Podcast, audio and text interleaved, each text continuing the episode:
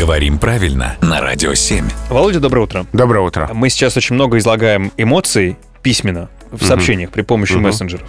И очень важно сделать правильный акцент, выразить ту самую эмоцию. А ведь там иногда на том конце могут не понять, ты же Мгм, сам понимаешь. мгм. Поэтому очень важно определить, как правильно ставить восклицательный и вопросительный знак, если мы хотим подчеркнуть негодование. А, Я часто говорю, что возможны варианты, да, отвечая на разные вопросы, но здесь вариантов нет. Когда мы хотим одновременно и вопросительный знак, и восклицательный использовать, сначала всегда вопросительный, Так? потом восклицательный. Потому что вопросительный а, указывает на то, что это вопросительное предложение с восклицательной интонацией. То есть мы не просто спрашиваем, как можно этого не знать.